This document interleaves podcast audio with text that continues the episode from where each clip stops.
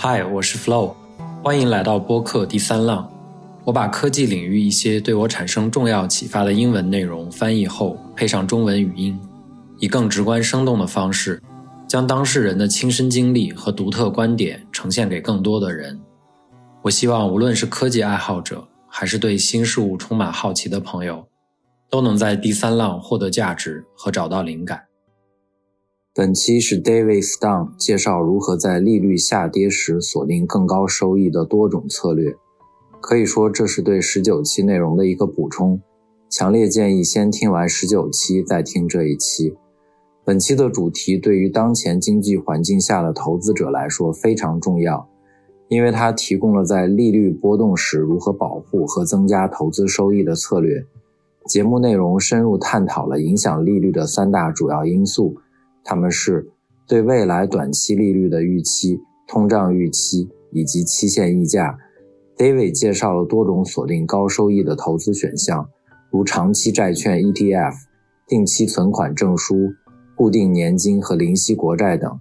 这些内容对于希望在不确定的利率环境中做出明智投资决策的听众来说非常有价值。每次听完这些人物的对话，我都会感叹。从后视镜回看人们的观点，总是能得到新的启发。本期播客的英文原声对谈人物的背景信息，播客中提到的人物和概念，我都放在了播客详情页 show notes 里。尽管有 AI 的辅助，但是翻译和校对，再到配音，还是花了大量的时间。如果你喜欢第三浪，请确保你的朋友也能听到。现在就请欣赏这场精彩的对话吧。按照国际惯例。先声明，本期播客不构成任何投资建议。为所有人确保财务安全，欢迎收听这档关于理解金钱、掌握投资之道以及如何摆脱金钱烦恼的个人理财节目。我是你的节目主持人 David Stein。今天播出的是第四百六十四集，主题为利率下跌时锁定更高收益的多种策略。目前，我们正在对的听众做一项调查，询问他们希望了解的内容，其中。一个热门反馈是希望我们能通过几集的连续节目，深入探讨某一特定话题。这正是本集要做的。上周我们讨论了不同的方法来实现更高的收益率。本周我们将继续上次的讨论，分享更多锁定高收益的策略。为什么我们要这么做呢？我们一位 Plus 级会员问道：如果预计利率将下降，为何不投资于长期债券基金或 ETF，利用利率下降带来的价格上涨来获利？原因在于利率是否会下降尚不确定。我们希望在利率上升时保护自己。上周我们探讨了影响利率的三大主要驱动因素。首先是对未来短期利率的预期，这与美国联邦基金利率及中央银行的政策利率紧密相关。当投资者预计中央银行将降低政策利率时，可能会给利率带来向下的压力。第二个驱动因素涉及通胀预期，市场参与者。如果预期通胀率将上升，就会对利率形成上行压力；相反，如果他们预计通胀将下降，则会产生下行压力。第三个要素是期限溢价，也就是投资者因通胀不确定性和中央银行可能采取的措施而要求的额外补偿。期限溢价同样反映了供求影响的综合效应。自去年秋季以来，我们见证了利率约下降了百分之零点九。其中约一半归因于期限溢价的降低，另一半则是由于市场对短期利率下降的预期，包括政策利率和通胀预期的降低。上周，《经济学人》刊登了一篇文章，其中分享了一幅引人注目的图表。这幅图展示了自2007年以来联邦基金目标利率的变化，当前政策利率为百分之五点二五。不过，在这条主要加粗的线之外，还有许多细小的线条向右伸展。有时这些线条上升，有时下降，它们展示了那一刻对短期利率未来的预测。这张图表我将会附在我们每周的 Insider 指南邮件中。虽然通过音频来讲解颇为复杂，但其核心结论是在过去两年联储升息的过程中，市场参与者对利率的预测并不准确。他们从未预见到利率会飙升至实际的高点。现在，他们预测政策利率将会下降。但对其下降幅度的预期却随时间有所不同，所以讨论锁定更高收益的原因是我们无法预知利率的走向是下降还是上升。我们对能够在未来五年左右锁定百分之四或百分之五的收益率感到满意。如果我们坚信利率将会下跌，那么我们可能会考虑投资于某种长期债券 ETF。但是，由于利率的波动性，债券或 ETF 的到期期限越长，或者所谓的久期衡量的利率敏感度越高，就越有可能对收益产生显著影响。以 iShares 二十年期以上美国国债 ETF 为例，其代码为 TLT。由于近期利率的轻微上升，该 ETF 今年的表现下降了百分之四。它对利率的变化极为敏感。二零二二年，该基金损失了百分之三十一，而在二零二三年则实现了百分之二点八的正回报。我提到这个，是因为我们节目中反复讨论过的一个概念，那就是固定收益领域中所谓的波动性拖累。未来收益的最佳预估通常基于当前的到期收益率。对于可能提前赎回的债券，关键指标是最坏收益率。我们在上周的节目中已经讨论过这一点。这一原则适用于短期至中期债券。然而，对于长期债券而言，由于其波动性，这种估计就不那么精确了。举个例子，十年前的二零一三年十二月，二十年期债券的到期收益率。也就是 TLT 投资对象的收益率为百分之三点七。查看 TLT 过去十年的数据，我们发现平均回报率为百分之三点四。这一数字可以作为一个不错的参考点，尤其是当我们关注平均回报时。对于波动性不高的资产类别，平均回报率通常与几何回报率或年化回报率相近。以 TLT 为例，过去十年的年化回报率及几何回报率为百分之二点一。这比二十年期债券的初始收益率以及过去十年的平均回报率都要低于一个百分点。几何回报率为何显著低于算术回报率，甚至低出至少一个百分点呢？主要原因在于波动性。考虑到该基金在二零二二年的百分之三十一损失，巨大的损失后需要更高的收益才能实现弥补。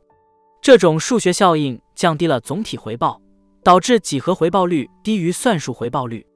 一种估算方法。是考虑方差的一半，方差是标准差的平方，而 TLT 过去十年的波动性及标准差为百分之十四。对此进行平方计算后，我们得到的标准差为百分之二，取其一半，即百分之一。这大概是几何回报率相对于算术回报率降低的幅度。TLT 的高波动性使得这一差异约为百分之一。因此，在坚信利率必将下降，并倾向于选择长久期投资时，要记得，利率可能降低，但也可能不会。当利率上升时，长久期基金可能遭受重大损失，进而导致更大的波动性拖累。我个人倾向于认为，未来几年内利率更可能下降。尽管我无法准确预测时间，但通胀率正逐渐下降，预期联邦储备银行将在未来某个时刻降低其政策利率。尽管我认为这不太可能在本春季发生。期限溢价因美国巨额财政赤字需发行大量国债而成为一个不确定因素。然而，并非人人都有相同的看法。最近在一次年度业主大会上，一位邻居向我推荐了一位金融 YouTuber，我不便透露其姓名，但他坚信随着联储削减政策利率，利率将会上升，并引用了七十年代的两个案例作为例证。尽管联储削减政策利率通常会引导利率下降，但并非总是如此。我避免提及那位 YouTuber 的原因是，他认为即便联储降息，利率仍会上升的逻辑存在缺陷。他正确的指出，银行通过放贷实现货币的增加，这是我们曾多次讨论的内容。银行将贷款金额存入借款人账户，并以应收贷款形式在账上进行对账。但这位 YouTuber 认为，由于政策利率即将下调，政府会增加借款，这一观点并不成立。美国联邦政府增加借款，意味着流通中的国债数量会上升，从而可能促进更多的货币创造和货币供应量的扩张。这理论上会引发更高的通胀，进而推高利率。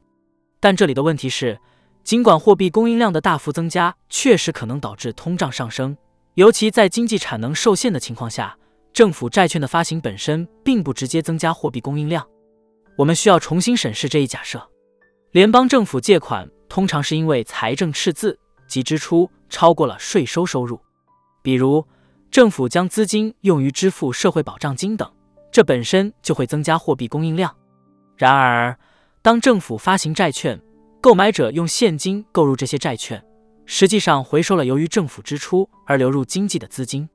如此一来，政府的支出和债券购买行为在经济中相互抵消。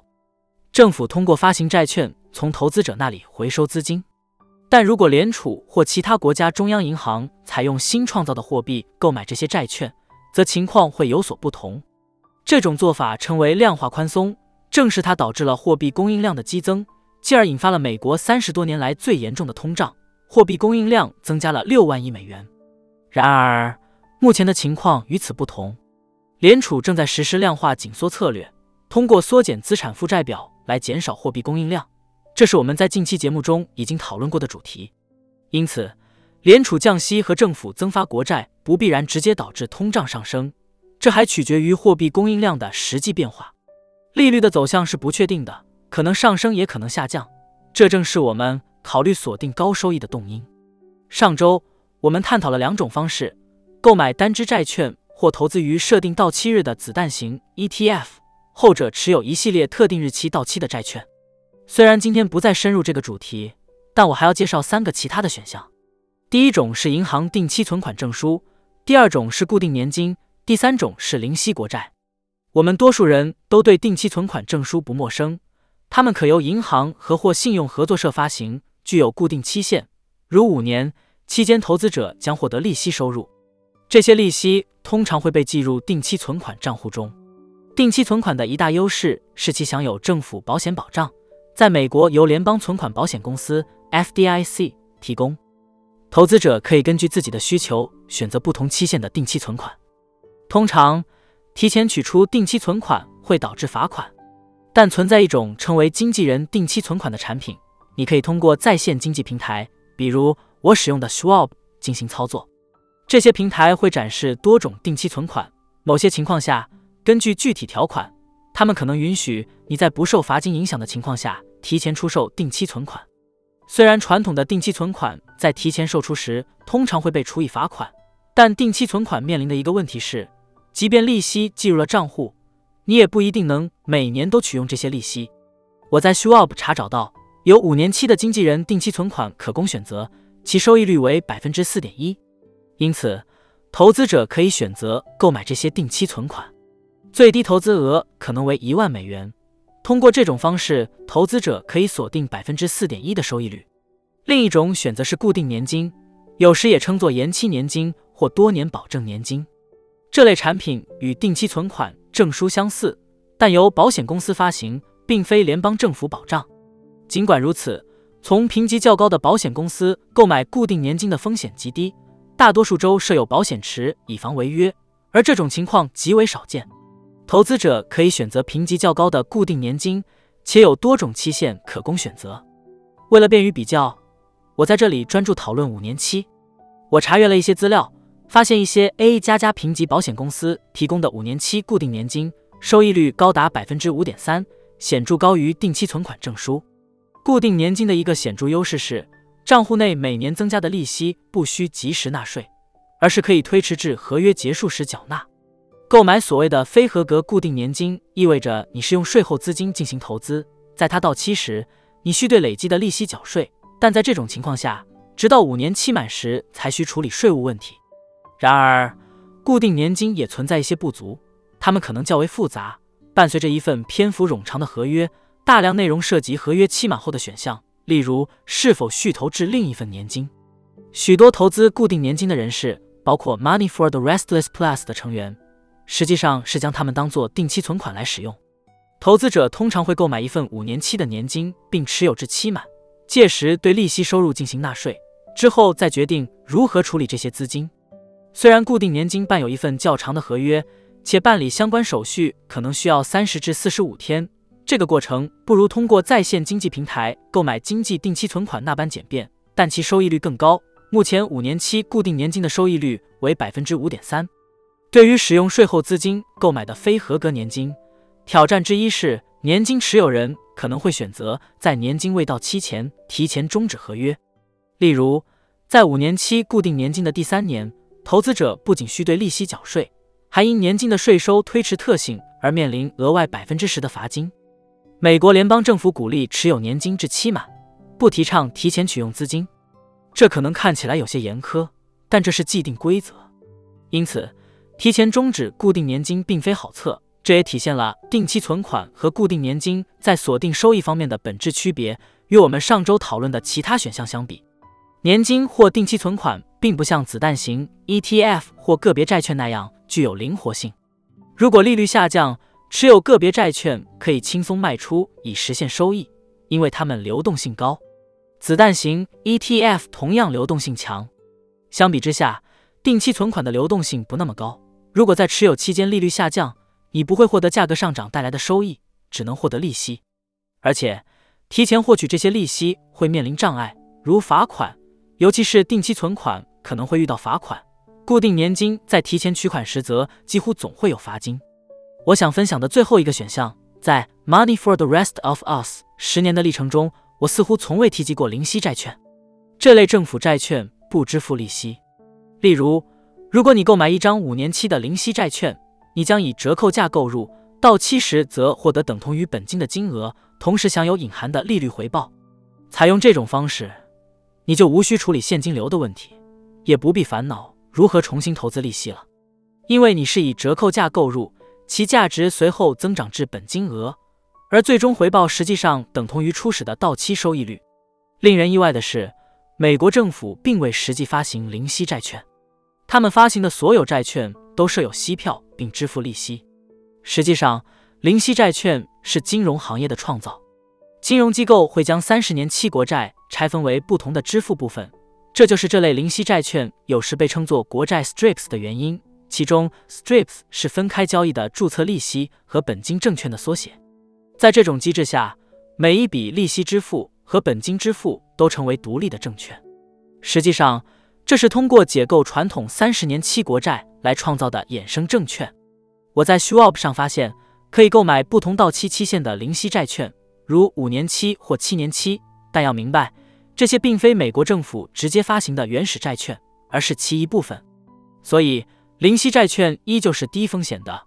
这解释了为什么零息债券的收益率与相应的支付利息的国债收益率基本一致，到期收益率相同。区别在于，零息债券没有利息支付，但由于隐含利息的存在，仍需缴税。政府依然要收税，因此，即便没有现金流入，随时间折扣缩减带来的价值增长也需纳税。选择零息债券而不是常规国债的主要原因，是出于不希望有任何现金流的考虑。这样你就无需担心现金流的再投资问题。人们选择投资 strips 的另一动因是他们预期利率将下降。以两种二十年期的债券为例，一种是传统的带息票债券，另一种是 strips，后者的久期更长。对利率变化的敏感度也更高，这是因为除了到期的最终支付外，它没有任何中途的现金流。尤其是投机者有时候会选择投资 strips，寻求在利率下降时获得显著的收益。因此，在过去两期节目中，我们讨论了多种方法来锁定更高的收益率。鉴于利率走向的不确定性，我们了解驱动利率的各种因素，并且清楚市场参与者在预测利率方向上的能力较差，所以我们面临选择。我们可以采取多种策略来锁定较高收益率。例如，如果选择子弹型 ETF Invesco Bullet Shares 2029 Corporate Bond ETF 是一个选项，该 ETF 将在五年后到期，代码为 BSCT。这些是投资级公司债，存在一定的信用风险，但投资级债券的违约风险通常非常低。其美国证券交易委员会 SEC 公布的收益率为百分之四点八。这反映了未来五年该 ETF 投资的预期回报。我们还可以考虑投资五年期国债。目前，五年期国债和子弹型 ETF 的收益率均为百分之四，违约风险极低。投资者需要对所收到的利息进行纳税。另一选择是五年期零息国债及 strips，其当前收益率也为百分之四，与名义国债相似，但不产生现金流。尽管投资者需对隐含利息纳税。还有五年期国债通胀保护证券 TIPS，当前收益率为百分之一点八，投资者将获得百分之一点八的固定收益，加上实际通胀率。在 TIPS 的情况下，投资者不仅需要对收到的利息进行纳税，还要对因通胀而增加的本金部分纳税。虽然本金增加并未产生现金流，但相应的税务义务仍然存在。Tips 的优势在于，你确信将获得百分之一点八的固定回报，外加通胀带来的额外收益。我们还可以选择购买联邦政府机构，如联邦住房贷款银行发行的五年期机构债券。正如我们上周讨论的，许多债券具有可赎回性，它们可能会在到期前被赎回。在当前利率环境下，我们更倾向于持有那些相对于公布利率较低的可赎回债券。因此，这种五年期联邦住房贷款银行机构债券，息票利率为百分之一点六五，在未来五年内被提前赎回的可能性较低，其到期收益率为百分之四点三。这些选项在利率下降时都有其优点，因为提供了通过价格升值来卖出并获利的灵活性，它们都具有较好的流动性。目前。五年期定期存款的利率为百分之四点一，虽然不能提前取出，但可以享有 FDIC 提供的政府保险。我们还可以选择做更多准备工作和手续，通过保险公司的固定年金来锁定所有选项中的最高收益率。目前的收益率大约是百分之五点三。虽然这些年金缺乏流动性，但投资者在年金到期之前不必为利息收入缴税。接下来讨论的是市政债券，我们上周已经有所触及。其五年期 Triple A 评级债券的到期收益率为百分之三点一，这些低息率债券不太可能提前赎回。通过用百分之三点一的到期收益率除以一税率，我们能计算出相应的税后等效收益率。对于处于百分之三十五联邦所得税档的个人来说，由于利息收入免税，这等同于约百分之四点八的收益率，与子弹型 ETF 相仿。选项众多，这也是。我们用了两周时间逐一探讨的原因，你将如何操作？我本人就采用了多种策略，相信大多数投资者也能在其投资组合中实现多样化。我投资了单只债券，并持有债券封闭式基金和债券共同基金等多种形式。了解每个选项的优缺点非常关键，尤其是要考虑在应税账户中投资时的税务影响。因此，我们探讨了众多选项，并无所谓最佳选择。利用不同工具为债券投资组合的一部分锁定更高收益是极为有益的。同时，我们也可以保留一些能够在利率下降时受益的投资。我特别强调，投资组合应拥有多元的回报来源。我们可以根据个人偏好决定投资组合的复杂度和资产数量，但重要的是要了解可选的投资工具及其利率变动的驱动因素。正如讨论所示，我们需要谦逊地接受一个事实。无法预测利率的走向，即使是市场专家也同样如此。然而，我们能确定的是目前的收益率。如果我们对现有收益率感到满意，那么我们可以选择锁定这一收益率，乐于在未来五年或更长时间获得百分之四至百分之五的稳定回报。这是第四百六十四集的内容，感谢您的聆听。